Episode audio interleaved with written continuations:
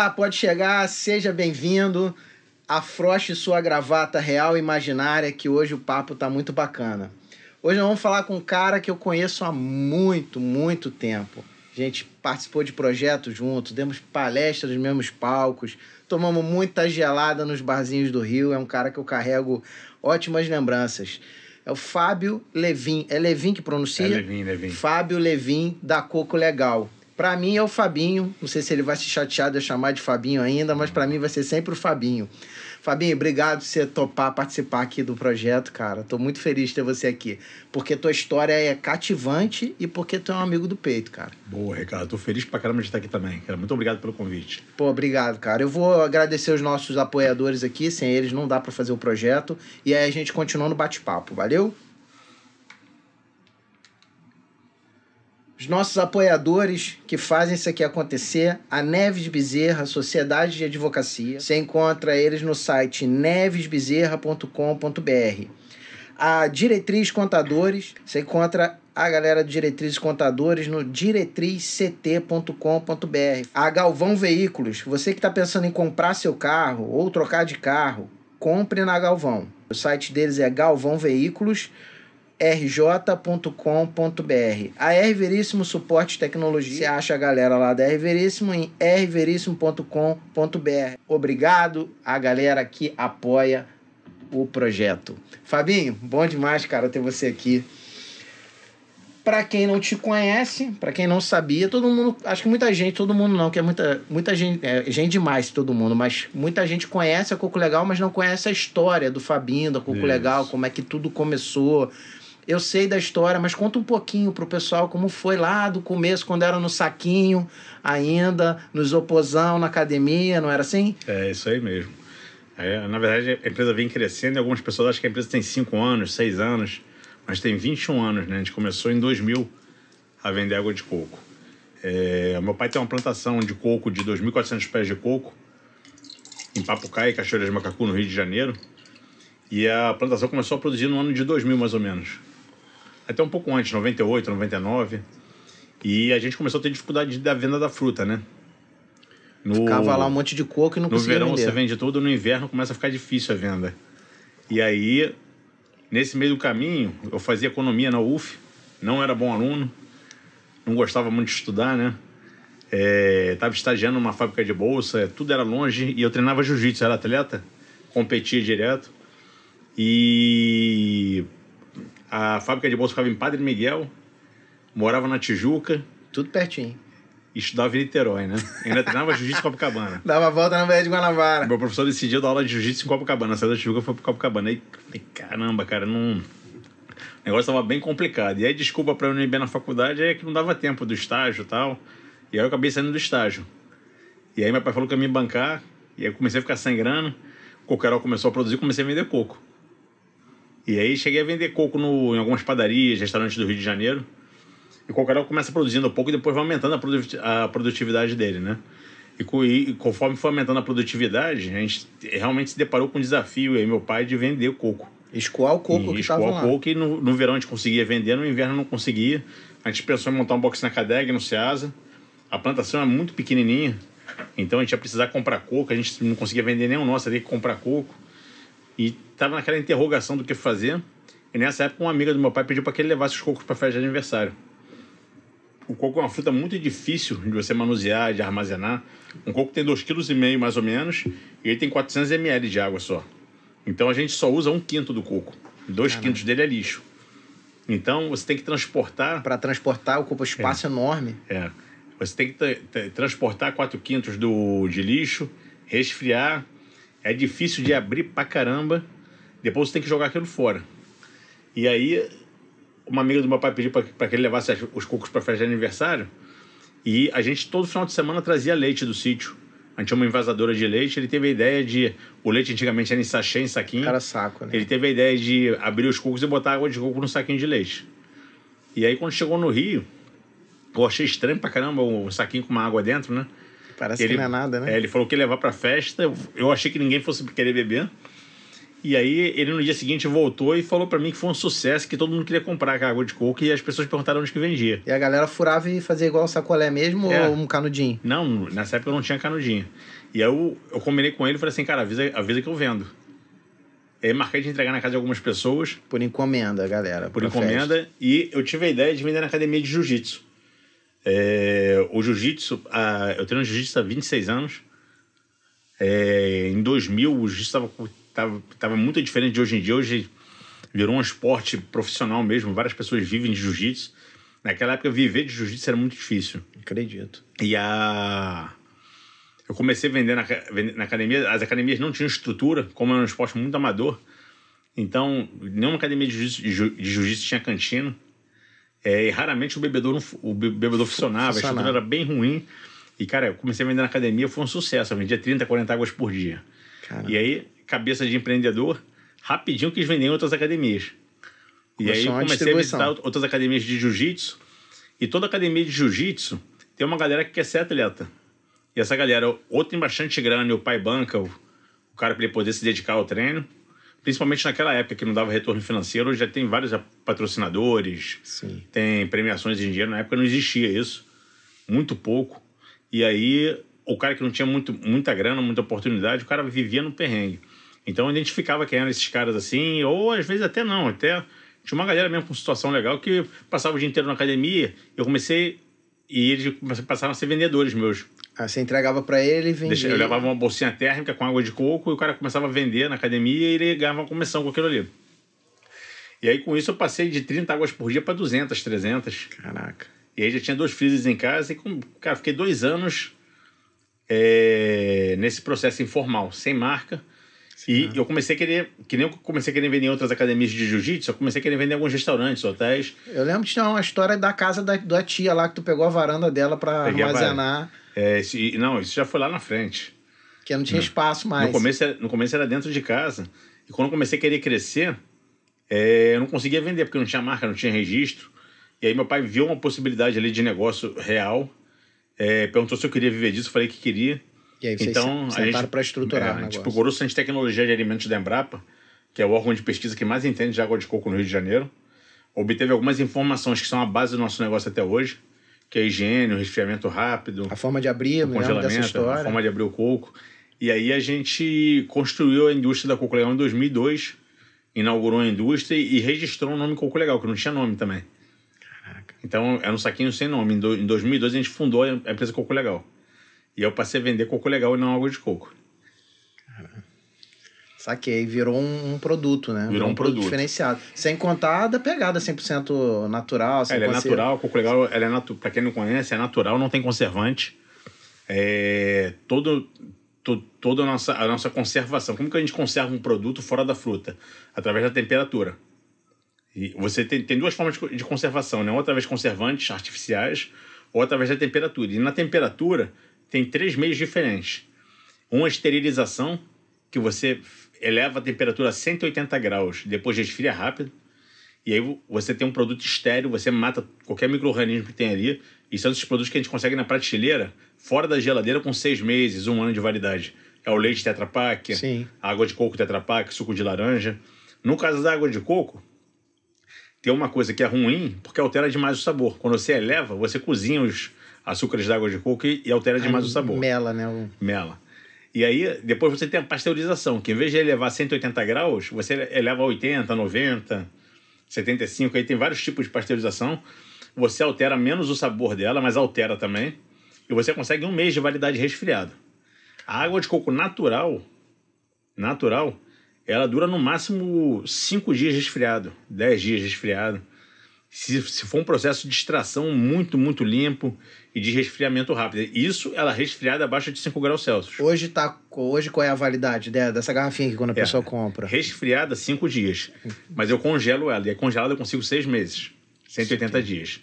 Então, eu não esterilizo nem pasteurizo. Eu só abro o coco, resfrio entre 0 e 2 graus em 15 segundos, mais ou menos, antes de invasar. Eu já invaso resfriada, então já estabilizei ela ali.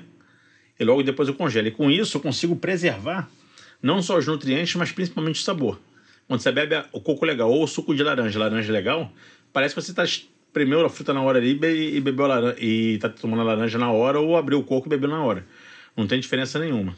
E tem um, um outro grande diferencial nosso, além da tecnologia de resfriamento rápido, da higiene da indústria, de toda a parte industrial, é a seleção do fruto. A gente entende hoje em dia que o principal no nosso processo é a matéria-prima, é a fruta. Qualidade da fruta. A qualidade da fruta. Como a gente não vai alterar o produto final, só vou envasar e botar na garrafa.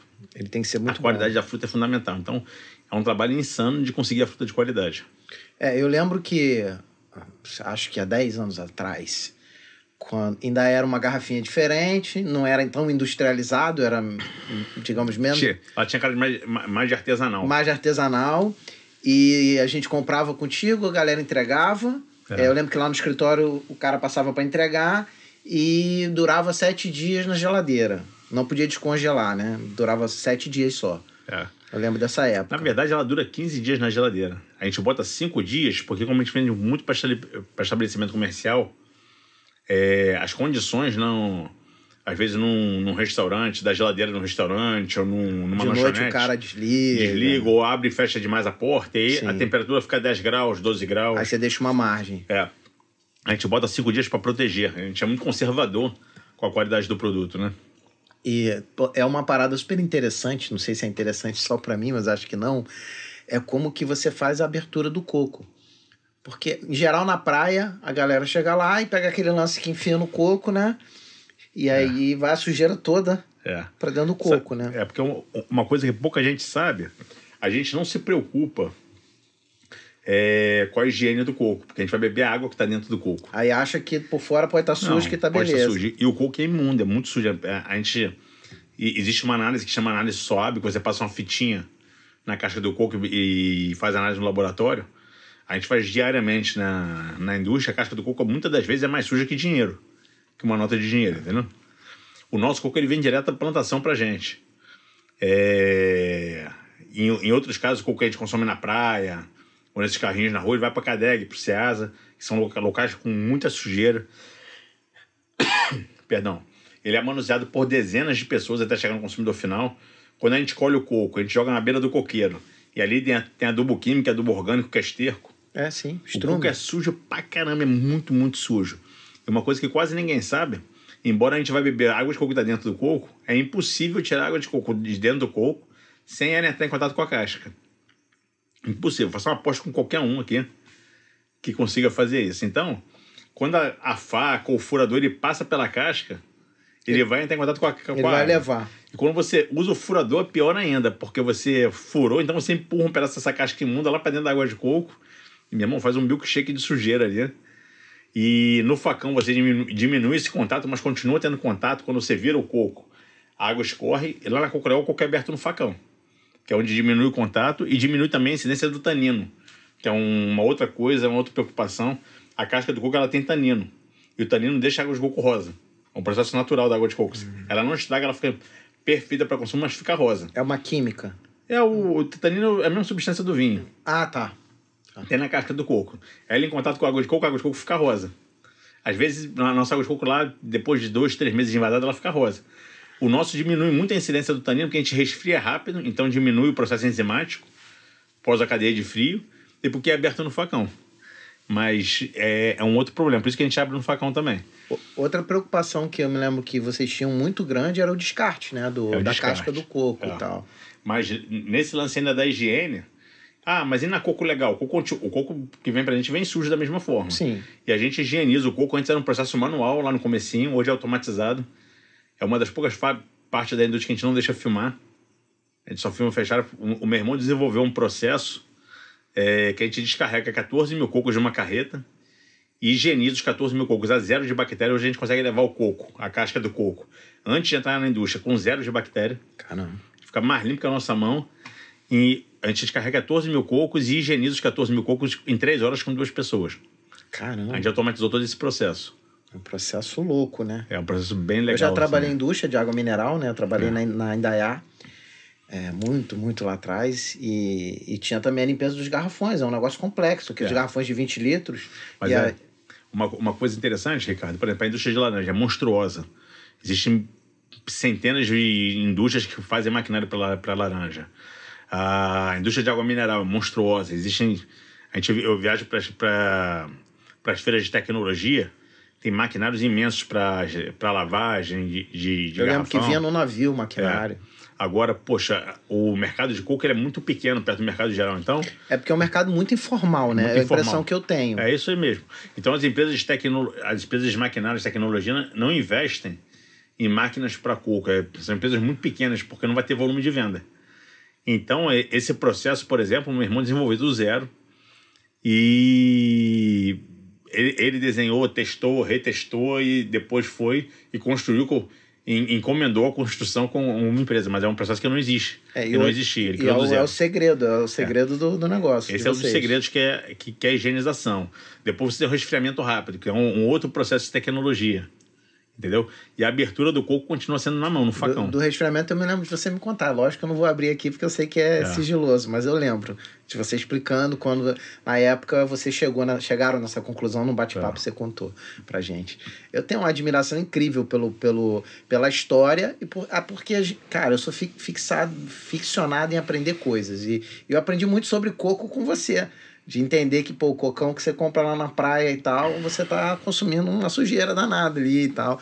E, e a questão de manter o sabor também. Aí hoje quando eu pego um, um coco, tomo um coco na praia, algum lugar que não, que não tem coco legal, fora do rio e tal, é, você sente a diferença do sabor às vezes. É Ah, porque, o, o- porque, parece uma água salobra. é porque o, o coco é uma caixa de surpresa, como qualquer fruta. É, a, gente, a vai comer uma tangerina, tangerina é uma fruta típica, que nem um coco. É, às vezes ela tá muito doce, às vezes ela não tá, tá ácida pra caramba, às vezes ela tem muito suco, às vezes não tem suco, às vezes está estragada.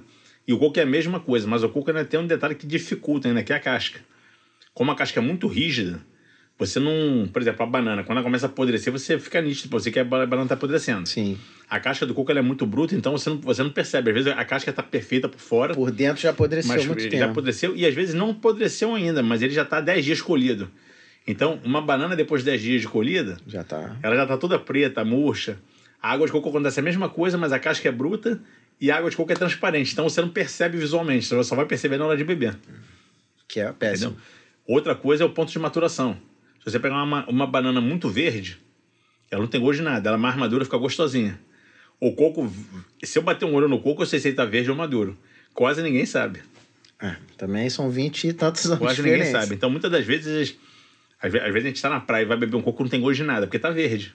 Conforme, conforme o coco vai amadurecendo, ele vai ficando mais doce. Que ele vai puxando o nutriente É. da, da, da polpa, né? É, a a água de coco vai se transformando na polpa, Sim. conforme ele vai amadurecendo, aí diminui o volume de a polpa água. vai ficando mais grossa e, a água vai, vai e, sumindo. e a água fica mais doce. Pô, é demais. Cara, eu me lembro que na época do Iniciativa Jovem, que a gente convivia direto lá, dos projetos e tal, as palestras, nos primeiros anos, mais ou menos primeiros anos, né? Isso eu estou falando para quem para quem tá assistindo, estou falando de 2003, 2009 por aí, 2008 por aí. Isso já tinha desde 2002, né? A Coco É. Legal. E os gráficos de crescimento eram 100% esse ano, 100%, mais Isso. 100% no outro ano. Você crescia 100% ao ano. Era um Isso, negócio assim é. que nenhum negócio dos projetos lá, que é o, o Iniciativa Jovem, para quem não sabe, é um projeto que fomenta o empreendedorismo, do qual eu e o Fabinho fizemos, fizemos parte. Ajudou muita gente. né, Ajudou muita gente, nós participamos do projeto e nós temos uma coisa chamada Selo Empreendedor Sustentável Shell do Brasil Isso. Que, pelas minhas contas, a cada turma de 10 mil pessoas se inscreviam no site, mil eram pré-selecionadas, 100 entravam para o projeto e uma média de 20 conseguiam ter o selo. Apresentava o projeto e ganhava o selo. Nós temos esse selo. A gente tem esse selo aí. É, e é- foi assim que a gente se conheceu, através do projeto. E todo mundo ficava embasbacado com o crescimento, mas esse crescimento também trouxe vários problemas de É. investimento. Conta um pouquinho pra gente que foi essa loucura de crescer muito rápido. É, é, eu não sei nem se foi rápido, sabia, Ricardo? Mas. Não, rápido Porque- comparado porque- aos é, outros é porque- negócios. É, mas o. Mas. um- Uma, um, um problema que, que esse crescimento trouxe, eu acho que um pouco diferente de um projeto de, tec- de uma empresa de tecnologia, eu acho que um, um- uma das coisas difíceis de você escalar um negócio de indústria é porque os investimentos são muito altos, né? Tecnologia, tu bota mais cinco pessoas trabalhando, cinco Sim, é computadores. mão de obra. Então, cada vez que a gente cresce, que tu aumenta 10 mil litros, 20 mil litros, você aumenta. é, tem que aumentar a capacidade de extração, você tem que aumentar a capacidade de invase, tem que comprar uma máquina nova de invase, você tem que aumentar a capacidade de resfriar. Então, investe em tecnologia, tecnologia de frio, depois tem que armazenar, ou seja, mais câmera fria. E se você vai fazer isso tudo, você precisa de mais espaço físico. Então, a gente tinha uma fábrica, uma indústria de 80 metros quadrados, depois passou para uma de 1.500 metros quadrados, hoje está com 2.500 metros quadrados de, de indústria. Então, os, os investimentos são muito altos. E a gente, eu e meu irmão, a gente fez uma loucura. Estou começando a perceber que foi uma loucura. Que a gente nunca pegou investimento, nunca pegou. Empréstimo. é, é, a, gente, a gente pegou um financiamento do BNDES para a máquina uma vez, mas a gente nunca pegou capital fora, né? Eu lembro também que você teve ganhou uma verba dessas do governo de para indústria. É. Na época, a gente, a gente ganhou um fundo perdido da FAPERJ, Isso. 120 mil reais, né? Como que os volumes de dinheiro mudam. Cara, na época, pra gente aquilo era uma fortuna, Hoje é 120 nada. mil reais. E ajudou pra caramba a gente. A gente comprou os maquinários ali que permitiu a gente modernizar a indústria e trouxe a gente até hoje. Eu, eu, eu, eu não- uma coisa que eu valorizo muito foi todas essas coisas que, depois que passa muito tempo, parece que foi pequeno. Mas Foi- não foi pequeno. Na, época foi foi muito grande. primordial Foi vocês continuarem. primordial. Porque você sobe um degrau. Quando eu falei que eu acho que a gente não cresceu rápido, porque você cresce um degrau de cada vez. Você não, nu- nunca cresce cinco degraus, né? E, e nesse lance de, de crescer todo ano, porque o, conforme quanto mais você cresce, o percentual de crescimento fica menor, mas a gente continua crescendo, continuou crescendo até a crise, pelo menos 30% ao ano. Caramba. Crescer 30% ao ano 20, durante 20 anos seguidos é, Ainda é muito, cara. É, muito. absurdamente alto. É, em produto, né? Que, que- que- e aí, Ricardo, mas, mas, mas isso isso- a gente abriu muito mão da nossa vida pessoal, eu e meu irmão. Sim, você trabalha igual maluco. Trabalha igual maluco. E reinveste o tempo inteiro. Todo, todo, todo tempo reinveste. Então, uma, uma decisão nossa agora, cara, é começar a respirar um pouco e falar assim, cara, tá na hora da gente usufruir um pouco do que a gente fez. Aí vocês pensam em botar um, um céu, alguém pra, pra... Não, cara, é de começar a, te- a parar um pouco. a- que- quer dizer, é, é- o empreendedorismo é, é uma doença, assim, né, cara? É um, é um vício. A gente combinou que a gente ia segurar um pouco os investimentos, ia Novos produtos. tentar e- botar um pouco de dinheiro no bolso e dar uma relaxada. Falei, cara, já tem um, a quantidade de projetos para frente aí. A gente viajou semana passada para o Espírito Santo para visitar os fornecedores de coco. E aí, toda vez que a gente. Um dos, um dos momentos mais produtivos para a gente é, o- é o ócio. O, o, o ócio produtivo é quando a gente entra no carro e fica três dias viajando, né? É, porque não tem como chegar de Cara, avião, aquelas cidades do interior. produ- é, então. cidades do interior. Então a gente são várias cidadezinhas no interior, um para cada lado. A gente falou assim, cara, pra gente pegar um avião, alugar o carro, a gente não sabia se ia ficar três dias, dois dias ou quatro dias. Então é mais fácil pegar o carro e ir. Não dá nem pra tu comprar a passagem de volta, né? Não, você não E- sabe quando vai voltar? É. E aí a gente ficou quatro dias viajando agora essa última vez, cara. Tem umas três semanas isso. E, cara, como foi produtiva a viagem, mas já voltamos cheio de projeto e cada projeto custa não sei quantos mil reais e são vários milhares de reais. Eu falei, caramba, eu vou começar tudo de novo. E você acabou de sair de uma crise, né, cara? Não, Todo e- mundo saiu de uma crise. E Estamos saindo da crise ainda. na verdade, Ricardo, a crise é, me preocupou muito porque quando começou a crise, eu estava eu tava vaidoso. Eu estava vaidoso porque a gente teve uma consultoria que entregou o resultado da consultoria para gente dois meses antes da crise. E uma das coisas que eles falaram para gente é que a nossa empresa era muito sólida. Que como a gente fez tudo com capital próprio, a gente não tinha dívida, tudo... A gente é muito simples como, como empresário. E eu falei assim, porra, minha empresa é muito sólida e minha empresa não quebra, eu tô tranquilo. Cara, e aí, em dois meses depois vem essa crise, a minha venda baixou de 220 mil litros para 80. Nossa. Foi a primeira vez que ter crescido foi ruim, porque meu, perdão, meu custo fixo é muito alto. Eu, eu, pessoa física, meu pai, meu irmão, a gente não conseguia mais resolver. Eu realmente fiquei com medo Você de fechar a empresa. perdeu um terço do, É. da venda, né? E quando eu olhei para minha vida pessoal, Ricardo, eu, Fábio, pessoa física, não tinha nada, não tenho nada. Tá tudo na empresa, né? Tá tudo na empresa. Eu, o meu apartamento é financiado, eu nunca comprei um carro novo, eu não tinha quase nada na conta. Eu falei, caramba, cara, se der errado, até a minha família eu, eu prejudiquei agora. E agora, né, cara? E, e, é, o pior, é o pior porque você não tinha nem como escoar a produção. Porque se você tem. Você pensa assim, cabeça de empreendedor normal, eu estou investindo em estoque, eu estou investindo na empresa. Se der uma crise, eu vendo estoque a preço de custo, eu faço dinheiro. Você não sabe o que, eu tinha feito, Ricardo. Mas não tinha como vender. A gente fez uma estratégia, meu irmão, sensacional. E, cara, eu tinha 400 milhões de água de coco em estoque. E aí veio a crise. Eu me preparei para para entre safra do coco. Foi o, o, o, ano mais assertivo. Falei, porra, esse ano a gente vai lavar a burra. No verão não vou ficar sem produto. E aí, cara, porra, fecha tudo, cara. Eu falei, caramba, cara, não, não, não é brincadeira, não. É, em pleno verão, né? Pleno e, verão. E, e, no, e, no, meio disso, na, nasce meu segundo filho. No meio da, da pandemia, sem ninguém em casa ajudar. O primeiro tá com quantos anos? Eu lembro o quando ele nasceu. O primeiro tá com seis e o outro tá com um ano e dois meses. Caramba, eu lembro quando ele nasceu.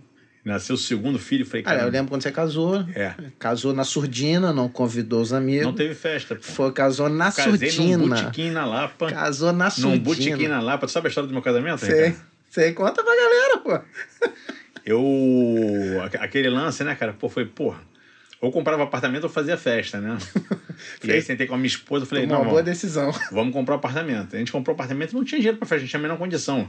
Eu me mudei pro meu apartamento. Como que a nossa vida vai mudando, né, Ricardo? Pô, muito. E muda para cima e para baixo é. de repente. E aí eu lembro que eu me, a gente se casou, deu aquele tapinha no apartamento assim que ela pintou.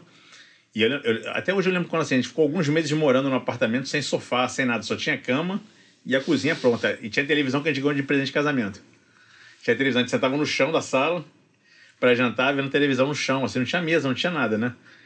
E não ia fazer festa de casamento. E aí ia casar só no cartório. E aí, quando foi chegando a hora de casar, cara, que em cima da hora, porra, sempre gostei de, de farra. Uma festinha, ó. Eu falei, porra, um branco vai ser brabo. Aí eu lembro que a gente foi numa pizzaria rodízio, que tinha um segundo andar, e falei assim, pô, vocês reservam um segundo andar pra gente, pra chamar os amigos? Pô, reservamos. E aí eu lembro, cara, que na, sema... na semana o cara dobrou o preço do rodízio pra gente, cara. E eu não ia ter dinheiro. Eu falei, caramba, e agora? E aí tem um amigaço, um amigaço meu, um, um amigo meu, um, eu considero meu amigo assim, embora não seja muito íntimo, o Flávio, que é, que é dono do Ernesto, que é um bar sei, na Lapa sei, maneiraço. Sei. Inclusive teve um evento do Iniciativa Jovem muito, lá. Sim, eu lembro. E eu já tinha feito dois aniversários meus no Ernesto. Meu irmão já tinha feito aniversário lá. Eu falei. Quer mais um? Quero. Eu falei, caramba, Tatiana, e se a gente for no Ernesto? Ah, não sei o quê. Eu falei, mas eu achava que ia ser caro. Aí eu lembro que eu cheguei no Ernesto. Falei, Flávio. Quer mais? Liguei pra ele e falei, Flávio, quero falar com você. Aí o Ernesto quase não tem movimento dia de semana à noite.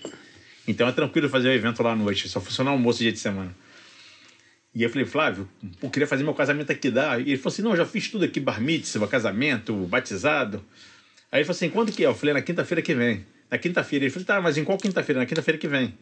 E daqui uma semana. Confundiu a data? Não. Ele falou: não, daqui, daqui, uma, daqui, daqui é, era segunda-feira, faltavam 10 dias.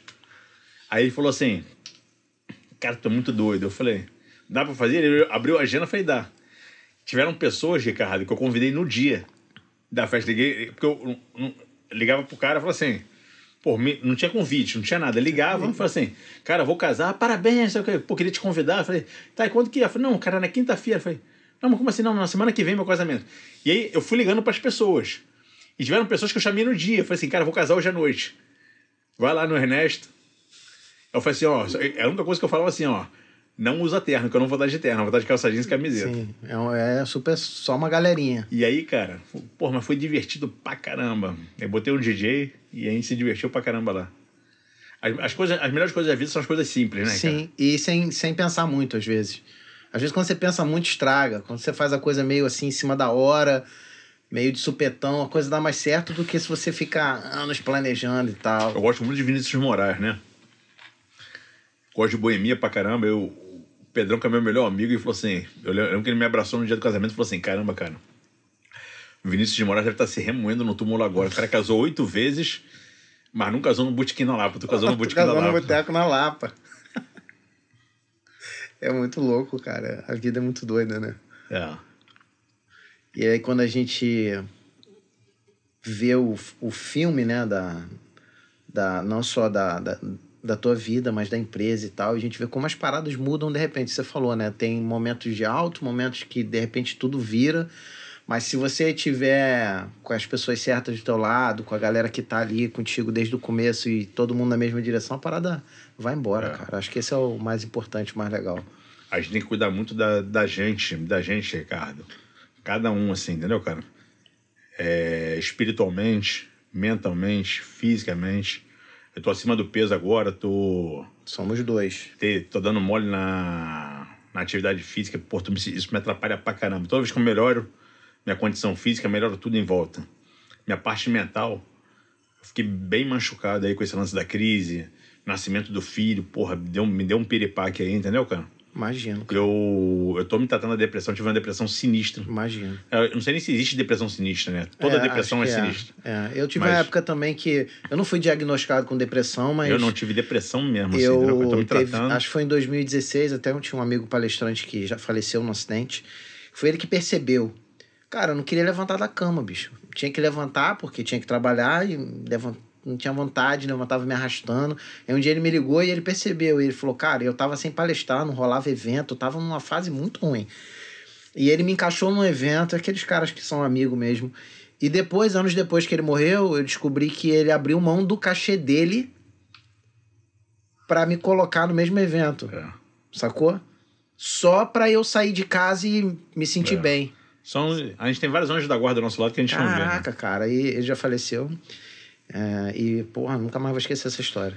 E, cara, tá, tá, tá sendo um processo, esse- o tratamento tá sendo um processo pra mim maravilhoso, assim, de eu me redescobrir, entendeu? Imagino. Porque a gente, a gente é muito bruto, né, Ricardo? A gente vai embrutecendo com a vida e vai passando por cima de tudo. Mas, cara, alguma hora a conta chega. Imagino. Entendeu? E tá sendo importante pra mim descobrir que eu tenho direito a várias coisas. Eu tenho direito também de, de relaxar, De curtir, de eu tenho direito de curtir, eu tenho direito de usufruir Do que você ganhou. do, do, do que eu ganhei. Sim, sem culpa. Que às vezes o culpa. cara que se Sem sente culpa. culpado. Porra, agora tu tá pensando, tá pensando minha terapeuta agora. É, mas. É sem pô, culpa, porque se deixar, meu irmão, É, você se culpa. boto uma mochila da culpa aqui e É. arrasta o dia todo. Às vezes você se culpa porque eu tô bem e o outro cara não tá, e aí Pô, parece que eu sou culpado pelo Pô, outro cara não irmão, tá tu bem. sabe como que eu tô tendo, como que eu tô, tô tendo que trabalhar essa porra. É, mas é, eu te entendo, cara, eu te entendo. Não que eu esteja bem, mas. é, você sente, às vezes, que a galera, um, um amigo, um parente, você tá melhorzinho, e o cara não conseguiu, não deu certo na vida, ou deu azar, ou fez besteira. Aí você olha pro cara e fala, pô, você não consegue ajudar todo mundo, e você também se sente mal, às vezes, pelo outro. Entendeu? E você também ganha muitos inimigos, né, cara? Quando você. é, tem um cara que. Tem um ditado que tem um cara que fala que é o seguinte: que todo mundo quer você bem, desde que você não fique melhor que ele. Quando você começa a ficar melhor que aquela pessoa, ela começa a querer te prejudicar. Você deve ter enfrentado muita gente que foi ficando pelo caminho porque você cresceu, porque você fez sucesso. É. Entendeu? É, isso é uma coisa real, né, cara? Isso não. É triste porque eu não. É, é difícil entender isso aí, cara, mas é uma coisa real. Mas eu. Uma, uma coisa que é bem clara pra mim, assim, que eu também não consigo interferir no outro, né, Ricardo? Não, não tem como. Cada um Eu faz vou- suas escolhas. né? Eu, eu, eu faço, a gente tem que fazer a nossa parte e seguir em frente, né? Sim, isso. É, cara, você estava falando que agora o projeto é dar uma aproveitada mais na vida, dar uma relaxada, que a, É. a crise te mostrou que você precisa fazer isso. Eu Uma, uma das coisas que eu fiz, eu botei um pouco o pé no freio, né, cara? Eu tô chegando mais tarde no trabalho, 11 horas, meio-dia, e o cara falou assim, Fábio. E aí, de novo, me dá culpa isso, né? cara? Eu falei, porra, mesmo, como que eu vou chegar meio-dia na empresa, às vezes, 11 horas, né, cara? Aí ele falou assim, Fábio, você, você conquistou isso. Sim. Você conquistou esse direito. Porra, pra eu, pra eu interiorizar que eu, que eu conquistei isso, que não é um abuso, que eu me, eu me, sinto- eu me, O que, que o cara vai pensar? Eu tô chegando nessa hora. eu falei, porra, cara. E eu comecei a cuidar um pouco da minha saúde de manhã. Ficar mais com meus filhos, é, comer com calma, fazer atividade física de manhã. Cara. E aí, o mais, o mais interessante, né, cara, que é uma coisa que eu acredito, que a vida é um equilíbrio em espírito, físico e matéria, né, cara? E aí, dentro da. Tem a parte espiritual, que eu não tô falando de religião, tô falando de estar tá bem com você mesmo, estar com a consciência tranquila, estar em paz. Depois vem a parte física, que é saúde. Tu tem que estar saudável. E depois vem a parte material. E dentro da parte material, a parte que dá dinheiro pra gente é uma parte pequenininha, nosso trabalho que dá dinheiro. Que é nosso lazer, diversão, que fazem parte da vida material, que a gente está nesse mundo aqui e tem que vivenciar isso aí. Tem o trabalho, que é o que a gente está fazendo aqui agora, que não é o trabalho Sim. que dá dinheiro. É. Tem um, um outro trabalho que a gente, muitas das, das pessoas fazem, às vezes até sem perceber. E tem o trabalho que dá dinheiro pra gente. E às vezes a gente pega o trabalho que dá dinheiro pra gente, investe, que é botar ele no topo da pirâmide. Como se ele fosse mais importante. E aí você gera um desequilíbrio, né, cara? E eu acredito nisso, mas eu não estava praticando isso, não estava botando isso em prática na minha vida. Então, quanto mais você se distancia das coisas que você acredita, vai criando um abismo ali e você vai entrando em desequilíbrio. E agora, eu botar isso em prática está sendo um desafio para mim mental. Eu tenho que fazer um esforço tremendo de me priorizar um pouco, E aí tu, tu de cuidar da minha isso, saúde. isso de veio da cuidar- depressão. Hã? Isso veio da A- a- depressão. eu sempre acreditei nisso, sempre tentei, mas eu fui relaxando aos tempos e isso gerou a depressão. E aí, e aí eu, porra, eu- quando deu start, falei, cara, é aquele negócio, ou vai por bem ou vai por mal. Se a gente não fizer o que tem que fazer, alguma hora a conta chega e, e tu vai ter que parar. Então a depressão me freou, né, cara? Me freou e falou assim, cara, ou você se cuida ou você vai infartar, vai morrer Novo. novo. E vai deixar os filhos e vai deixar de aproveitar o Vai que. deixar de aproveitar tudo. E é, é, é muito sinistro isso aí, Ricardo, porque essas coisas que eu tô te falando assim, eu sempre acreditei nisso. Mas nem sempre a gente bota em prática o que a gente acredita. Ah, muito. E aí tem pessoas que não, que acham que a vida é trabalho. E aí, pô, pra esse cara deve ser um desafio maior ainda ele ter que mudar a forma de pensar dele. Então, É porque eu acho que, mim- Fabinho, que tem gente, e eu já passei por uma fase assim, que tua vida tá tão merda que só tem o trabalho mesmo. Eu houve uma época, cara, que minha vida tava tão merda que eu só tinha o trabalho. A única coisa que me dava prazer era trabalhar. E aí é o desequilíbrio. Você se arrebenta. É. E tem uma coisa, tem uma coisa interessante que eu tô aprendendo com o lance da depressão, Ricardo. Que as pessoas que nunca tiveram um caso de depressão na família, elas, elas, elas levam de 8 a 10 anos para descobrir que estão em depressão. Sério? É. Isso ah, é- porque não tem parâmetro de porque não tem comparação. parâmetro. E aí, às vezes, você tá achando que as coisas estão sem graça, tá ruim, porque depressão. Eu, eu lembro bem do jeito que o Dr. Sérgio falou comigo, né? É, É uma tristeza, né? Não, não é nem. É, é, é não, é mais Não. sutil. É como se as coisas perdessem a graça. Fica tudo meio em preto e Ah, branco. tem, um, cinza. tem uma química no nosso organismo Tu- que e- e cai aí e você você- vê cinza mesmo. Você, visão. você, você vai ver. Não, não é, você vai. per- As coisas vão perdendo a graça. É o citocina. E- a ocitocina e- e cai. não sei o nome. E- Você, mas- mas você eu vê cinza. Mas aí você. literalmente. É, e é sutil. Vai perdendo a graça, vai perdendo a graça. E Não é assim. E aí chega no ápice que eu cheguei de ficar chorando pelo canto. Aí, aí pô, eu descobri. Mas às vezes você vi- vive anos é, sem ter essa percepção. Aí falo assim, não. Aí tu começa a achar que a vida é só trabalho e que as coisas não têm graça, mas é um, é um processo é, sutil, assim, que vai te pegando devagarinho ali, entendeu, cara? É legal você falar que de repente tem um monte de gente que vai assistir isso aqui, vai ficar no YouTube aí por muito tempo, no- nos nas plataformas, É, cara, e acha que isso não acontece, cara. Que acha que isso é Não, isso frescura, acontece. isso é coisa de gente que tem dinheiro. É. Tal. Não é, cara, não é. Não é coisa de gente que tem dinheiro. Tem gente pobre também que passa por depressão, Não, tem cara, gente sem todo grana, mundo, porra, já- tem gente de todo vi- tipo. Porra, já. ah, eu, tra- eu, tra- eu trabalho na empresa no dia a dia, né, Ricardo? E. é, eu costumo di- dizer que na- lá, na, lá na Coco Legal que lá é uma empresa que os sócios trabalham na empresa. Se você chegar lá qualquer dia, Vai, dificilmente você vai saber a diferença entre. Se alguém, se você não me conhecer, alguém me falar que eu sou dono da empresa, Vai achar Você- que você é um operário qualquer da empresa. você não vai saber que eu sou o dono, porque eu tô igual a todo mundo lá, eu e meu irmão. A gente trabalha nas pessoas, a gente convive com as pessoas. E, cara, a quantidade de vezes que eu vi pessoas bem simples assim, né, cara? É... Pessoas mais humildes, assim, com, com problemas psicológicos mesmo, cara. E aí, ainda, ainda tem esse preconceito ainda, né? Não, que isso é coisa de rico. Eu falei, cara, todo mundo tá sujeito a passar dificuldade. Só que, cara, o cara que às vezes tem, tem, tem menos condição, a vida do cara é tão sofrida, cara, que ele tem que. Ele não tem pra onde correr, ele, ele convive com aquilo ali. Ele, Ele vai. tem que levantar obrigatoriamente, porque senão ele não come. É. Não e mora. aí, cara, porra, mas imagina. é, e isso é uma das coisas que. Um, um dos pontos que a desigual- desigualdade traz, né, Ricardo? Sim. E é muito grande a desigualdade, né, cara? É. Eu me lembro que você também você fazia vários projetos e tal para ajudar a galera. Eu lembro que você sempre teve um viés social grande, Não, não. entendeu? Nunca fiz nada disso. Não, Eu, lembro que você fazia tenho até uns, vergonha de falar isso aí, porque eu não. Você contribuía com umas paradas sim, cara, eu lembro. Talvez você não. É, é- é sempre muito pouco, porque. Dá, dava pra fazer mais. Então, tá na hora de começar, então, de É. repente. Tá na hora de mexer nessa área. Mas, cara, é bacana saber que que você ter coragem de falar isso. Tem gente que não tem coragem de falar, que passou por um, por um problema e, E eu tal. falo tranquilo, não tenho nenhum problema Não, com isso. É bacana porque vai ajudar muita gente e é bacana porque a gente vê que tem, um- tem um ser humano, cara. Não, não é esse lance do empresário, do super-herói, do cara que vence todas as dificuldades e, porra, fulano é guerreiro, fulano veio do nada, fulano não sofre, fulano não tem problema, fulano é fera. Não é, cara, todo mundo tem.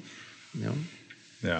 E como que foi a essa virada da para poder segurar a crise, cara? Como que como é que vocês se equilibraram aí? Cara, isso, isso é uma coisa que me deu bastante orgulho, porque a gente foi muito rápido, Ricardo.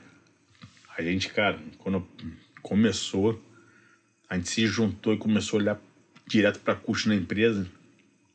E uma, das coisas que a gente percebeu, a nossa preocupação sempre foi qualidade, qualidade, qualidade. Eu falei, cara, é difícil chegar lá na empresa e ver um computador mais ou menos. Tu vai sentar numa cadeira, a cadeira é boa, a mesa é boa. A máquina de invase é a melhor máquina de invase do mundo.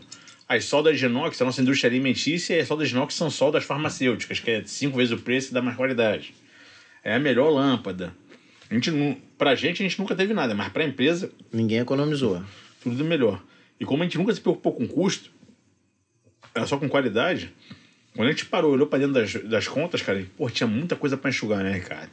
A gente começou um trabalho de Redução. redução de custo rápido. Uma das coisas que a gente.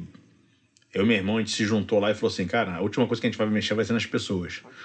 E outro orgulho também, cara, a gente não tirou ninguém na crise, Ricardo. Não mandou ninguém embora, Ninguém, zero. nenhuma pessoa, entendeu, cara? Caraca. a gente teve assim, tiveram algumas pessoas que a gente desligou Eu não mandei ninguém embora também. porque não estavam performando bem, entendeu? Mas eu também não critico quem mandou, porque o, o- no, no meu caso, Ricardo, eu consegui fazer isso, mas uma coisa muito feia que eu vi o pessoal fazendo aí, cara, é apontando, apontar o dedo para empresário e dizendo que o cara era covarde. Eu falei, cara, o cara, o, o cara às vezes dedicou a vida dele a um negócio e fechou o negócio dele. O cara que não fechou, às vezes, chegou perto de fechar. Então, longe de mim, não tô, não tô criticando quem fez. Mas também Mas teve eu uma galera assim, que aproveitou da situação e que sempre cada um tem, sabe né? o seu, mas tipo assim, eu consegui não desligar ninguém, a gente conseguiu reduzir custo. E cara, eu, eu sou comercial da empresa, o meu irmão cuida da indústria. Eu comecei uma briga insana de aumentar a venda, Ricardo. E Imagina. aí, porra, eu fiz coisas, cara, que eu não, não, não fazia há muito tempo. Eu peguei minha, minha lista de amigos de- do telefone Começou a ligar. e mandei uma mensagem para fiz um videozinho da Coco Legal e mandei uma mensagem para todo mundo, falei, pessoal, quem puder comprar água de coco aí, ou que a gente vai precisando, compra em casa aí, cara, pra ajudar, porque Comércio Cara, não tinha, né? sabe o que aconteceu, Ricardo? Aí que tu vê as coisas positivas assim. A gente atende em torno de entre 5 e 6 mil pessoas por mês, né? Pessoas Número- físicas. Físicas. Entre cinco. A Coco Legal é uma empresa. é, não sei se todo mundo sabe, né? A gente entrega em domicílio. Sim. Entrega para o consumidor final. E a gente tinha 1.200 pontos de venda. Foi quase a zero. Esses pontos de venda, né? Porque tudo fechou. E a gente atende entre 5 e 6 mil pessoas físicas por mês. Eu, no mês de abril, eu comecei a fazer isso em março. No mês de abril, eu atendi 9 mil pessoas Caramba, cara. movimento de amigos, assim, de um indicar o outro, indicar o outro. Compra da Coco Legal, compra da Coco Legal. E eu vi que ficou bem nítido para mim quando eu olho o gráfico para trás, os gráficos, que foi uma coisa de me ajudar, porque esses clientes não ficaram na empresa depois, compraram um, dois meses e saíram, voltou para 5 mil, 6 mil, entendeu? compraram porque te conheciam, compraram, Compraram sabia que a empresa ajudar. Ia. aí todo porra, então no, no meio do pior de tudo, uma galera se mexeu e comprou dois kitzinhos de água de coco, um kitzinho, e tu não sabe como que ajudou a gente isso, entendeu? Como que foi importante. É louco, né? Entendeu? E a gente vê que tem gente que gente boa, né, cara? As pessoas que todo mundo tá estragado, não tá não, tem muita É. E às gente vezes a pessoa acha que para ajudar a outra tem que Fazer fazer, um coisa. super projeto. Meu irmão, você comprou um kit de água de coco, tu salvou aquela empresa. Entendeu? Se em vez de no, no hipermercado lá, tu comprou da vendinha da esquina ali, tu ajudou o senhorzinho da vendinha da esquina ali a se manter. Porque, porra, e a, e a quantidade de. Cara, fiquei muito triste mesmo, cara. A quantidade de restaurantes, clientes meus que fecharam, cara.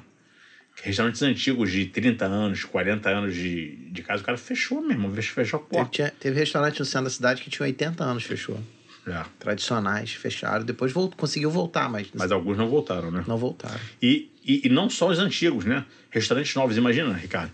O cara, o o cara acabou de montar um negócio, às vezes o cara pegou o dinheiro de uma vida inteira dele, que a gente sabe Investiu. como que é empreender, o cara, o cara foi demitido, pegou a rescisão dele inteira, montou um café, um bistrô, um negócio, porra, veio a crise, o cara, meu irmão, perdeu toda a economia dele naquele, naquele momento ali, entendeu, cara? É triste. E a gente viu muita gente montar negócio, botar todo o dinheiro de uma vida, ou pegar empréstimo, não sei o quê, e quebrar. A gente já viu isso lá no, Isso. no J, a gente viu muito. Mas dessa vez não dá nem pra tu botar a culpa no. Falar, não, eu errei, eu usei a estratégia errada. Não foi, teve cara. Pô, eu tive um conhecido meu que o cara abriu num dia e fechou no outro, fechou tudo, lockdown. Porque tava todo o projeto para abrir, aí começou o papo da crise, aí a gente meio que não sabia o que acontecia ainda. Não, vai fechar, não vai fechar, dá para tocar, dá para tocar, e o cara não tem mais como voltar atrás. Contrato de aluguel de cinco anos, todo, tudo obra Não, e pronta. eu, e eu lembro bem no começo, na primeira semana, os caras falaram, não, são três meses, são dois meses. 15 dias, fechou por 15 dias primeiro, E sei aí lá. eu falei, caramba, cara, ninguém sabia o que ia acontecer. Todo mundo que chutou alguma coisa chutou errado. É, ninguém imaginava que ia durar esse tempo todo, né? E aí isso, isso me deu uma outra lição de vida, né, Ricardo? Que eu ia até falar aquela hora que eu tava me sentindo vaidoso, seguro, como que a gente não controla nada na vida, né? cara? Não, nada. A gente não A é vida nada, sofre, cara. A gente não é nada. A gente tem que ter humildade e sabedoria para acordar todo dia e fazer o nosso melhor. Não é nada. Porque se, amanhã, se amanhã sair uma reportagem falando que água de coco faz mal para a saúde, cara, eu vou ter que vender cachorro quente.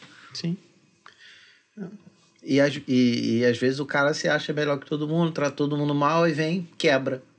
E vai precisar do cara que você um dia tratou mal e tal. A gente não. A, a nossa vida. Foram dois momentos que eu senti isso, na crise quando meu filho nasceu. Então, O primeiro ou o segundo? O primeiro, empresário, é, acostumado a controlar tudo, resolver, tomar decisão. O moleque começava a chorar, ficava doente. Falei, o que, que eu faço pra ele parar de chorar? Falei, não, não faz nada, vai chorar. Falei, não, mas como assim não? Vai chorar, Não cara. posso mudar. Falei, aí liga pra pediatra. Falei, o que, que eu faço aqui? Tá com febre? Falei, não, não faz nada, vai ficar com febre e vai chorar. Falei, caralho, meu irmão. E agora, o que, que eu faço? você- Falei, Tapa na cara. Tu não é o sinistrão aí que resolve tudo na empresa? Cabeçada na parede aí, vê se resolve. Não vai resolver porra nenhuma agora. É, cara. E é outra quando você passa por uma situação de alguém da tua família que tá indo embora. Você É. vai ver a pessoa indo embora e não tem dinheiro, não tem hospital e não tem nada que vai fazer eu o cara passei voltar. duas dessas agora também, há pouco tempo, cara. De, quer dizer, passei várias na crise, perdi algum, algum- várias pessoas na, na crise aí, cara. Alguns bons amigos mesmo, assim, cara. Perdi uns amigos também. É. Mas na pandemia agora, cara, ainda foi uma coisa mais assim, mas eu acompanhei duas pessoas, cara, de ficarem internadas no hospital antes da pandemia, e tu vê que tá no melhor hospital e tá com toda a tecnologia, ou não tá no melhor hospital, mas tá muito bem assistido com tudo, mas chega uma hora, cara, que o, o ser humano ele tem a limitação do que ele consegue influenciar. E aí tu vai, tu vai ver. Eu, eu perdi minha mãe cedo, né? Eu tinha 20 anos, eu lembro que foi um acidente de carro. Eu, eu cheguei, ela tinha falecido. Agora não, eu vi duas pessoas, cara, eu acompanhei um mês. Você vai E aí, médico, todo mundo fazendo, fazendo, assim, cara, o ser humano é limitado no que ele consegue fazer. Assim como eu sou limitado, de achar que eu vou, vou dominar o mundo com a minha empresa. Eu falei, não vai, cara. Se tiver uma crise aí, ou se sair que a coco faz mal, fecha a empresa para fazer outra coisa. A gente. O. O dono da escola do meu filho falou uma coisa muito interessante, cara. Meu filho estudando no MOP, né? eu adoro aquela escola, sou apaixonado pelo MOP, né?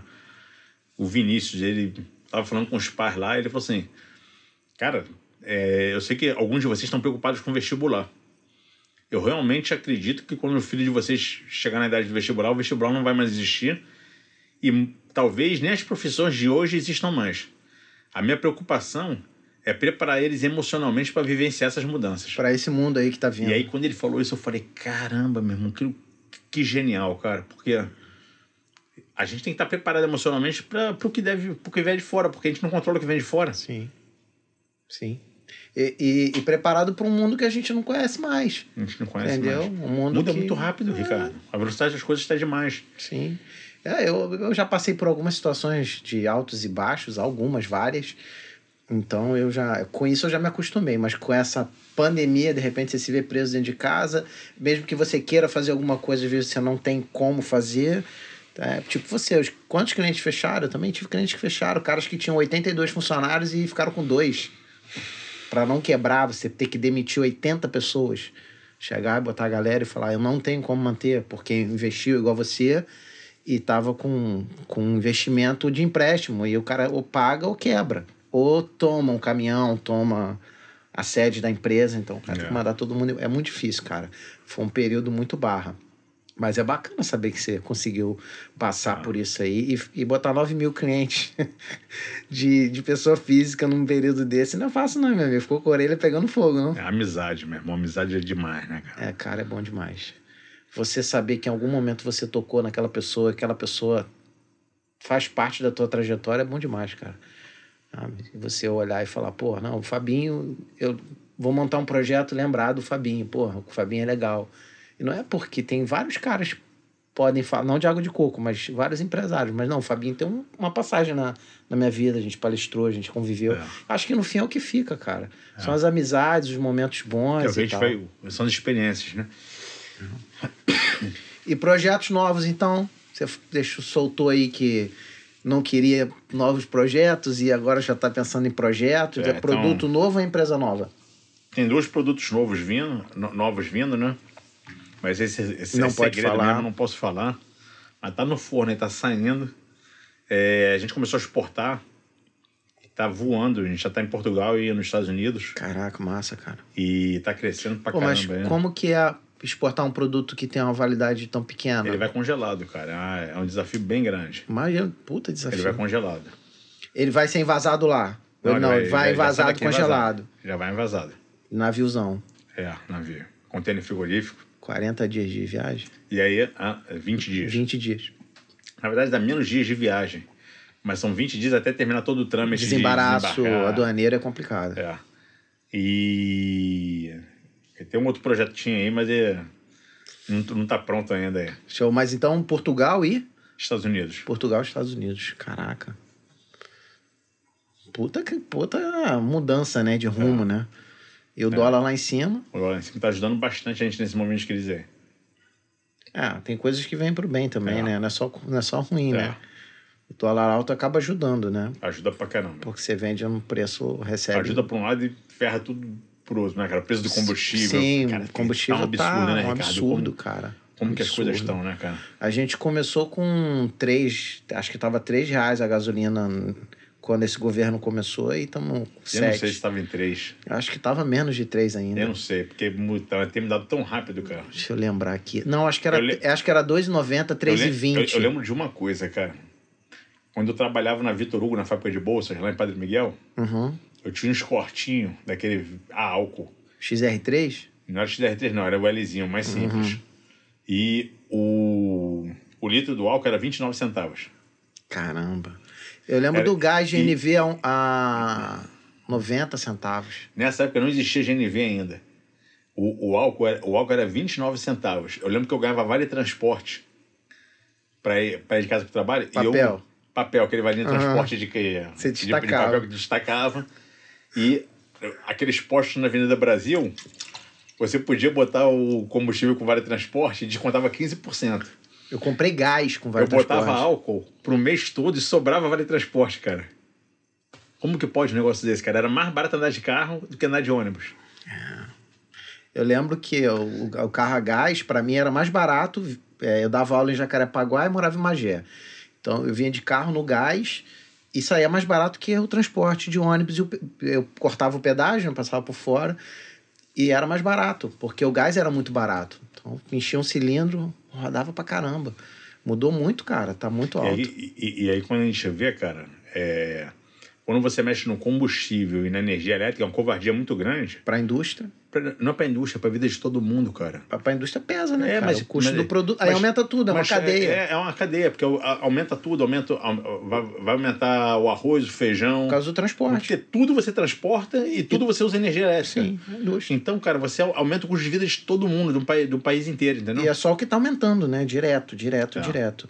Então é complicado, cara. A gente precisa, o país precisa dar uma reinventada aí, senão, cara, a gente vai voltar àquela era que as indústrias estavam quebrando uma atrás da outra e tinha nego pulando de prédio. Entendeu? Lá na época do Fernando Henrique, a galera ia pra ponte de Niterói, nego pulava de prédio porque faliu, porque a indústria estava completamente falida, né? É. Isso só de indústria, né? Não vou nem falar das outras áreas. A área, o comércio, pô, tenho amigos que tem. Do projeto lá, nossos amigos que eram do projeto que era de cinema, lá do Iniciativa Jovem, os caras, porra, cinemas ficaram todos fechados aí. Quanto tempo? É. Mais de um ano fechado. Como é que sobrevive, cara? Muito complicado. Você trabalha uma vida inteira, vê uma crise dessa e o cara vê todo, todo o dinheiro dele, tudo que ele construiu numa vida indo embora. É, a crise mexeu, me- mexeu com. nas entranhas de todo mundo, né, Ricardo? O cara que era mais pra trás, ele teve que acelerar. O cara que era muito acelerado que nem eu, teve que botar o pé no freio um pouco. Ele fez, fez todo mundo se reinventar. É, eu já tinha botado o pé no freio com 33 anos, eu dei uma diminuída. Até aquela época, meu sonho era ser milionário, milionário, milionário, trabalhar, trabalhar, trabalhar 18 horas por dia, 19 horas por dia e não tinha família, não tinha nada. Família só via quando chegava e quando saía. E aí eu tive um piripaque, quase capotei, quase fui. Aí eu falei, não, cara, a vida não é só isso não. Aí deu uma mudada na vida. De lá pra cá eu, eu não, não trabalho mais igual maluco não, cara. Eu acho que você tem que trabalhar, mas tem que deixar tempo pra viver. É. Tem que curtir uma com um cineminha, tem que sair com a família, tem que dar uma viajada. Tem que deixar nego falar que tu tá rico, tá viajando enquanto... Sabe, essas culpas que tu fala de... É. O cara falar, pô, fulano tá na praia, tá todo mundo em crise, o cara foi viajar. Assim que começou a abrir, eu não queria perder uma passagem aérea que eu tava com. que eu ganhei na justiça de uma empresa aérea e eu tinha que voar até tal dia. Aí assim que começou a liberar, eu fui para Natal, viajei de máscara, beleza, viajei, fui para lá conhecer. E aí um monte de gente falando mal. Eu falei, cara, deixa eu falar mal, eu tenho o direito de aproveitar a vida também, pô. Quer falar mal? Sempre vai ter alguém falando mal. É. Vamos viver. Cara, quanto tempo, Rodrigo? Uma hora? Fabinho, pra gente. Tem uma perguntinha que eu tenho feito recorrente aqui pra galera. São duas, na verdade. Um momento mais trash da tua vida, assim, como, como pessoa, como empresário? Qual foi o momento, assim, que você falou, cara, eu vou desistir? Se houve esse momento, vou desistir como empresário, vou, parar, não tá dando certo, vou desistir da vida, sei lá, qualquer coisa assim. Cara, assim que eu. Na, da vida nunca, cara. Eu, eu sou otimista por natureza, né, Ricardo? Eu sempre acho que tá tudo bom assim. Meu irmão, você. Eu. Se acontecer. Cara, a crise que foi foda. Eu no dia seguinte comecei a pensar o lado bom daquela porra ali. Que eu, O que fazer, é, né? É, eu tenho isso, mas eu tive um momento, cara, quando eu formalizei a empresa. Eu montei a empresa porque eu queria ser feliz. Porque eu, não, eu, eu, eu vi o mercado de trabalho.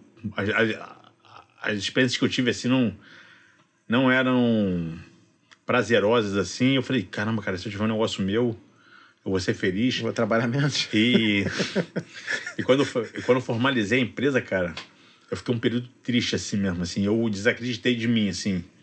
Né? Foi... Leva um tempo para dar certo. E antigamente, em 2000, não se falava de empreendedorismo. Nem microempresa, A nem primeira nada. vez que eu, que eu ouvi falar a palavra empreendedorismo foi na Iniciativa Jovem. Sim, e a gente Em tinha que explicar. 2005. Tu lembra que a gente tinha que explicar pra galera? Ah, estamos participando de um projeto de empreendedorismo. O que, que é empreendedorismo? A gente tinha que explicar pro É. pessoal o que, que era empreendedorismo. Então, antigamente você não era empreendedor, você era maluco, né? É, Um garoto novo que vai montar uma empresa. e não se usava a palavra, né? É. E, e, e- e não, e não existia empresa. É, empresa era de, de marketing, empresa de não sei o quê. Falei, empresa de coco. Então, cara, é, eu passei um, o comecinho ali, cara, que eu não, na- não ganhava dinheiro e, e eu desacreditei. Eu falei assim, cara, meu irmão, não vai dar certo essa porra. Eu, eu fiquei um tempo. Mal. Você acreditar sozinho em alguma coisa, não foi nem que eu desacreditei, eu acreditava, eu acreditava sozinho. Até hoje, eu tenho um pouco dessa Tapinha nas costas nunca veio. Pra mim também é, não. da ferida, da ferida assim de. eu Falei, caralho, meu irmão. É, eu, eu lembro bem assim de você acordar e só você. Ainda tá acreditando naquilo ali, Acreditar meio que- não acreditando mais. É, Eu passei por isso também. acreditar sozinho em alguma coisa é muito difícil, né? É solitário, né? É. Solitário. Acho que por isso que o Iniciativa Jovem era tão legal pra gente, que quando a gente Não. se reunia, porque você encontrava outros malucos. Não, cara, a iniciativa jovem, Ricardo. Depois, quando eu cheguei lá, eu fui o cara mais presente para sempre lá. Pode ver, se, se pegar uma estatística. Quem foi mais reuniões do, do Iniciativa Jovem? Eu fiquei alguns anos indo nas, nas reuniões mensais sozinho. Não ia ninguém, eu ia lá. Mas enquanto tinha gente, porque foi a primeira vez que alguém achou legal o que eu fazia. Eu lembro quando eu fui apresentar o projeto lá, o cara me escreveu, o Sérgio Marcondes, que era Eu lembro. sério. ele me escreveu Ele foi- e. Acho que ele foi meu consultor. E aí eu. Eu lembro que os caras estavam olhando assim, quando eu terminei de apresentar, eu falei, cara, muito maneiro. Eu falei, é maneiro? Foi, foi a primeira vez, porque antigamente foi, ah, o que, que tu faz? Falei, não, tem uma empresa de vender coco. Ah, tu, tu vende coco? Eu, eu fiquei tão neurótico com esse negócio, cara, que depois, anos depois, a empresa tinha crescido, estava dando certo, e alguém me perguntava, ah, a tua profissão? Eu ia numa loja comprar roupa. Aí tu vai preencher o cadastro lá, qual a sua profissão? Vendedor de coco. Não, mas como assim? Eu falei, não, sou vendedor de coco, pô. O cara olhava e falava: Eu falei, não, mas tu. Mas. Eu falei, eu sou vendedor de coco. Você não tem uma empresa? Ah, eu sou vendedor de coco. Entendeu? E era, era bacana, eu gostava mais lá do, do, do projeto, era do, das reuniões da galera que já era selado depois. É. A gente fazia a, a nossa saída depois, porque surgiam muitas ideias legais. É, não, era muito maneiro. Que eu, a iniciativa jovem foi muito maneiro. Hoje eu, eu, eu tô um pouco desanimado, eu falo pra eles lá. Eu, esse pra mim é sempre uma crítica positiva. Eu vou fazer, cara, vocês podem ficar bravos comigo, mas quando eu achar que não tá legal, eu vou falar que não tá legal. Ah, Eu acho que não tá legal hoje, mas eu falo porque eu quero, eu quero ver bem. é uma pena, é uma era- pena que a gente Não, não, mas não. consiga reunir mais. Mas, é, ma- mas eu acho que são fases também. Assim como na minha empresa tiveram fases boas e ruins, eu acho que o programa está numa fase agora que tá. tá menos produtivo, eu acho. Mas, mas isso também é visão minha, não quer, não quer dizer que é um fato. É, eu tô afastado, então eu não, não sei como que tá mesmo. Mas até isso me estranha, porque foi sempre um, uma galera que puxava a gente. É. Quando a gente sumia um pouquinho, a galera se puxava. Mas, eu, ma- mas eu continuo otimista com o programa. Eu- que eu quero Não, que eu acho o certo. programa fantástico. É. Porque a quantidade de pessoas como a gente. Porque, cara, eu tinha tido dois negócios que não, que não tinham dado certo. De vários. Coincidentemente, o primeiro que deu certo foi depois do projeto Iniciativa. Cara, eu, eu, Porque lá eu aprendi muito, cara. Muito. eu, eu realmente eu acho, o Ricardo, que se não fosse iniciativa jovem, eu não, eu não teria coco legal hoje. Ah, Porque eu comecei a vender água de coco em 2000, em 2002 eu fundei a empresa, aí começou essa fase de trash, de ter que pagar conta, que a gente, na informalidade, não paga nada. E aí, cara, eu ta- eu tava há três anos já, cara, aquele negócio, faz dinheiro no mês, outro no mês, não faz, eu era muito novo, não, não tinha a palavra empreendedorismo, todo, todo mundo em volta de mim já bem empregado ganhando dinheiro, e tem aquela parte psicológica de você olhar pro lado e falar assim, caramba, tô ficando pra trás, se falar que não tem é mentira. você, fa- você pensar, tipo, se eu tivesse seguido aquele emprego lá, Aí eu fala tava assim, bem. porra, cara. Não, e de, e de novo, se eu parar tudo e for começar de novo, não tinha me formado. Eu vou ter que começar a estudar de novo. E aí começa aquela neurose. E aí, cara, tava quase jogando a toalha e conheci a iniciativa jovem. Aquilo me deu um gás, entendeu? Você foi, da- você foi da turma de 2003, não é isso? 2005. 2005. É, foi, a minha turma 2002.2. Fui da segunda turma do projeto. Eu realmente eu, eu tenho convicção de que o programa mudou minha vida ali, entendeu? O meu também. Inclusive, eu virei palestrante por causa da iniciativa. Porque eu ia lá falar para as próximas turmas, que era o que a gente fazia, lembra? Ia lá É. falar para a próxima turma. E aí, alguém lá do projeto, a Fernanda, que era uma das coordenadoras do projeto na época, falou: Cara, você já pensou em ser palestrante? Você fala bem e tal. E aí eu falei: Foi dali que surgiu a ideia, quando eu lancei esse livro aí que eu te dei de presente e tal. Para ter um livro, para ter currículo, para poder palestrar, porque eu também não tinha curso superior, não tinha nada. Não tinha conseguido me formar ainda. E o sonho era ser empreendedor, e já tinha batido várias cabeças. O projeto foi fundamental na minha vida também. Olha que loucura, né? A gente acha que pra falar alguma coisa de experiência nossa, você tem que se formar. É, mas hoje em dia isso tá caindo, mas tá até caindo. Mas aqui, lá, há 20 anos atrás, há 19, 18 anos atrás, que foi É. quando eu participei do projeto, É muito sinistro assim. como- E aí, tu vê.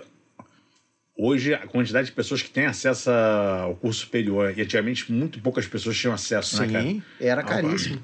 Uma covardia do caramba, né? Tu dizer que quem pode falar alguma coisa é quem se formou em alguma coisa. Cara, isso é uma, uma hipocrisia enorme, né? Sim. Grandes empresários aí que. Você achar que o conhecimento tá todo guardado dentro da academia. Sim. E o conhecimento da vida, né? É, e um empírico, né? O que você aprende fazendo e tal.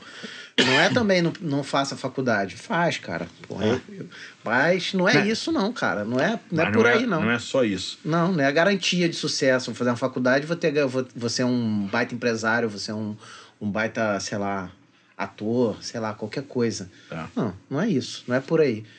Então, acho que. Mas, voltando nas duas perguntas, Perdão, te respondi, cara. respondeu, respondeu. O momento que você quis desistir foi esse momento que você começou e a empresa não estava ainda virando e só você estava acreditando e ninguém te Acho apoiava. que de, de, de pensar em desistir foi a única vez que eu pensei em desistir, cara. Foi um pouco antes ali de, de conhecer a iniciativa jovem. As outras vezes eu tive momentos muito difíceis. Eu lembro que em 2008, cara, é o meu maior, meu maior concorrente quebrou. Eu vendia 10 mil litros, ele vendia- ele vendia 70. E eu me dava bem com ele. É? E ele me passou os clientes dele. Caramba. E eu passei de 10 mil para 20 mil litros em um mês, cara. Só que eu tinha chegado na capacidade máxima da minha indústria. Nessa época, cara, eu trabalhava de 5 da manhã a 11 e meia, meia-noite, todos os dias.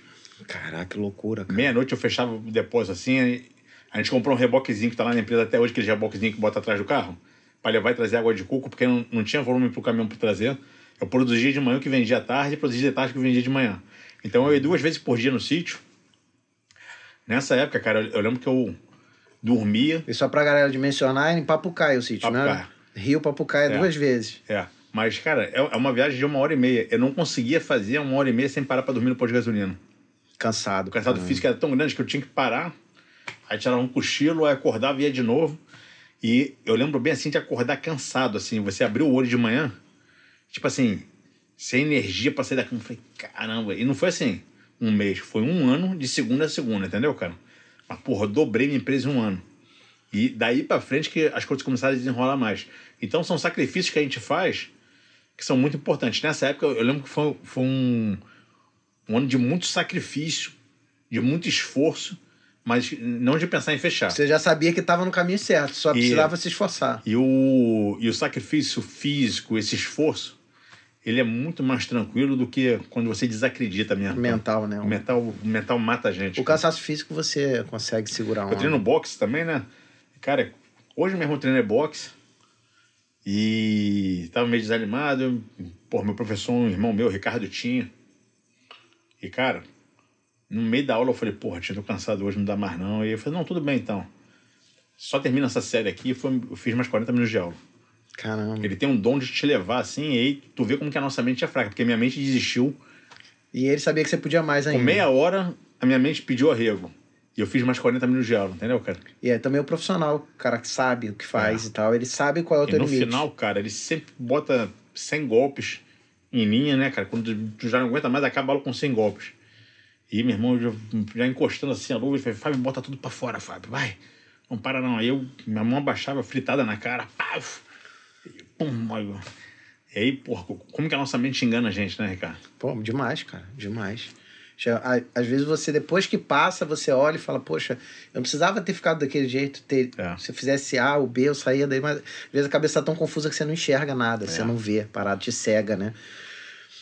Cara, e alguma coisa que você ainda não fez, você sonha em fazer?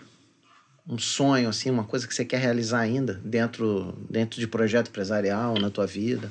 Pô, já teve dois filhos, sei, quer escrever um livro, quer fazer um filme sobre a empresa, tem alguma coisa assim, um projeto que você ainda sonha em realizar?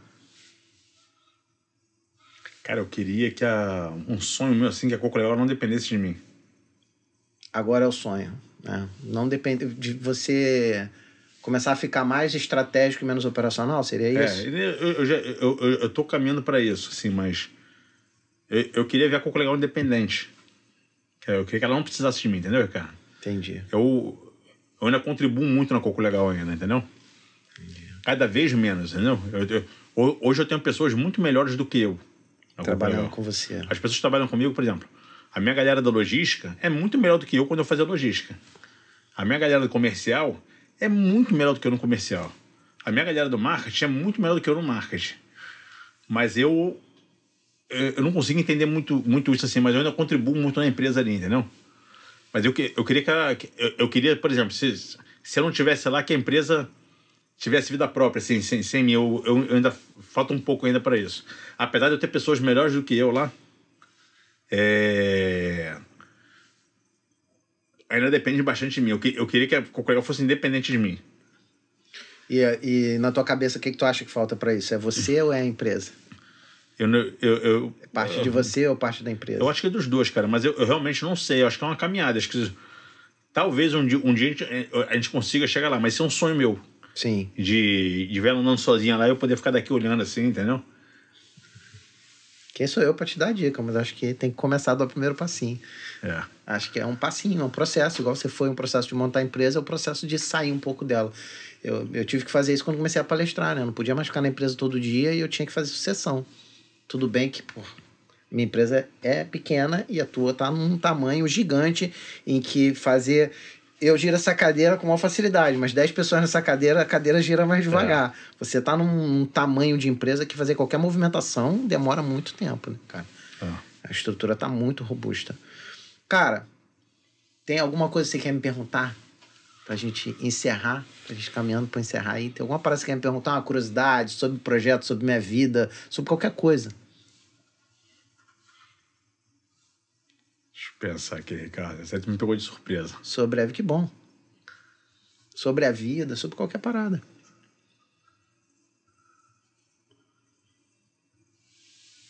Cara, eu fico, eu fico muito feliz de te ver se, se reinventando toda hora, entendeu, Ricardo? Nunca te ver jogar toalha. Isso é muito maneiro, entendeu, cara?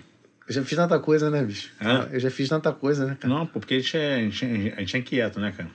Eu não consigo ficar parado. Eu não consigo ter um negócio só. Eu não consigo. Eu não consigo. Eu já Não, tentei. Mas, mas eu não tô nem falando de, de número de negócios, não, entendeu, Ricardo? Mas, tipo assim, dar pra trás é foda, né, cara? Aquele Ah. negócio? Mas Irmão. eu já tive esse momento, Fubim, de, de querer desistir. Acho É. que umas duas vezes. Na, na- a minha empresa tem 15 anos, né? A Herveríssimo. E eu tive dois momentos. Um foi quando eu comecei a palestrar. Eu já estava tão de saco cheio do processo da empresa. Eu não aguentava mais a minha empresa. Eu não Eu, suportava. eu lembro de trocar ideia contigo e você tá cansado da. eu tava cansado do negócio, eu não aguentava, eu não queria falar com cliente, eu não queria atender cliente, tudo eu tava. Eu passei essa fase aí, mas era estafa. Era de trabalhar 20 horas por dia e aquilo ali, eu deixei chegar no limite. Aí eu tive que tirar um pouco, descansar e tal, foi um processo. Foi de boa. E houve uma fase que eu quase quebrei, que foi muito difícil na empresa, muito, muito difícil mesmo. E aí eu não conseguia aumentar o número de clientes, por mais que eu tentasse, fazia marketing, anunciava na rádio, fazia o raio e não entrava cliente. Alguma coisa estava fazendo errado, mas eu não estava enxergando e eu não tinha como buscar, não tinha grana para buscar gente para fazer isso por mim. É, vender esse tipo de serviço não é tão simples quanto parece, é muito pessoal. Não, é complicado. É. E, e aí eu tive que ir pro mercado de trabalho. Eu cheguei a botar meu, minha carteira não é assinada desde 2006. Mas nessa época eu tive que botar a carteira na, na rua, fui procurar emprego. E eu descobri que eu não conseguia emprego, cara. Eu não era contratado, cara. Nas entrevistas eu não passava, porque a minha cabeça não era mais aquela. Então o cara me entrevistava o cara falava, cara, você não vai dar certo aqui. Tipo, volta pra tua empresa. Tu, tu- tua cabeça tá muito fora do. Sabe? Eu não, não encaixava nos processos. Eu consegui dar aula, e fui dar aula, fui dar aula no Senai na época. Eu dava aula de manhã, ia pra empresa de tarde, de noite tinha casa, cuidava das coisas, tal, filho, não sei o quê. E eu consegui passar essa fase ruim.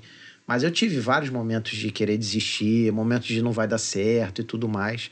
E sempre também fazendo outras coisas. Então, sempre me reinventando, sempre não jogando a toalha, como você falou.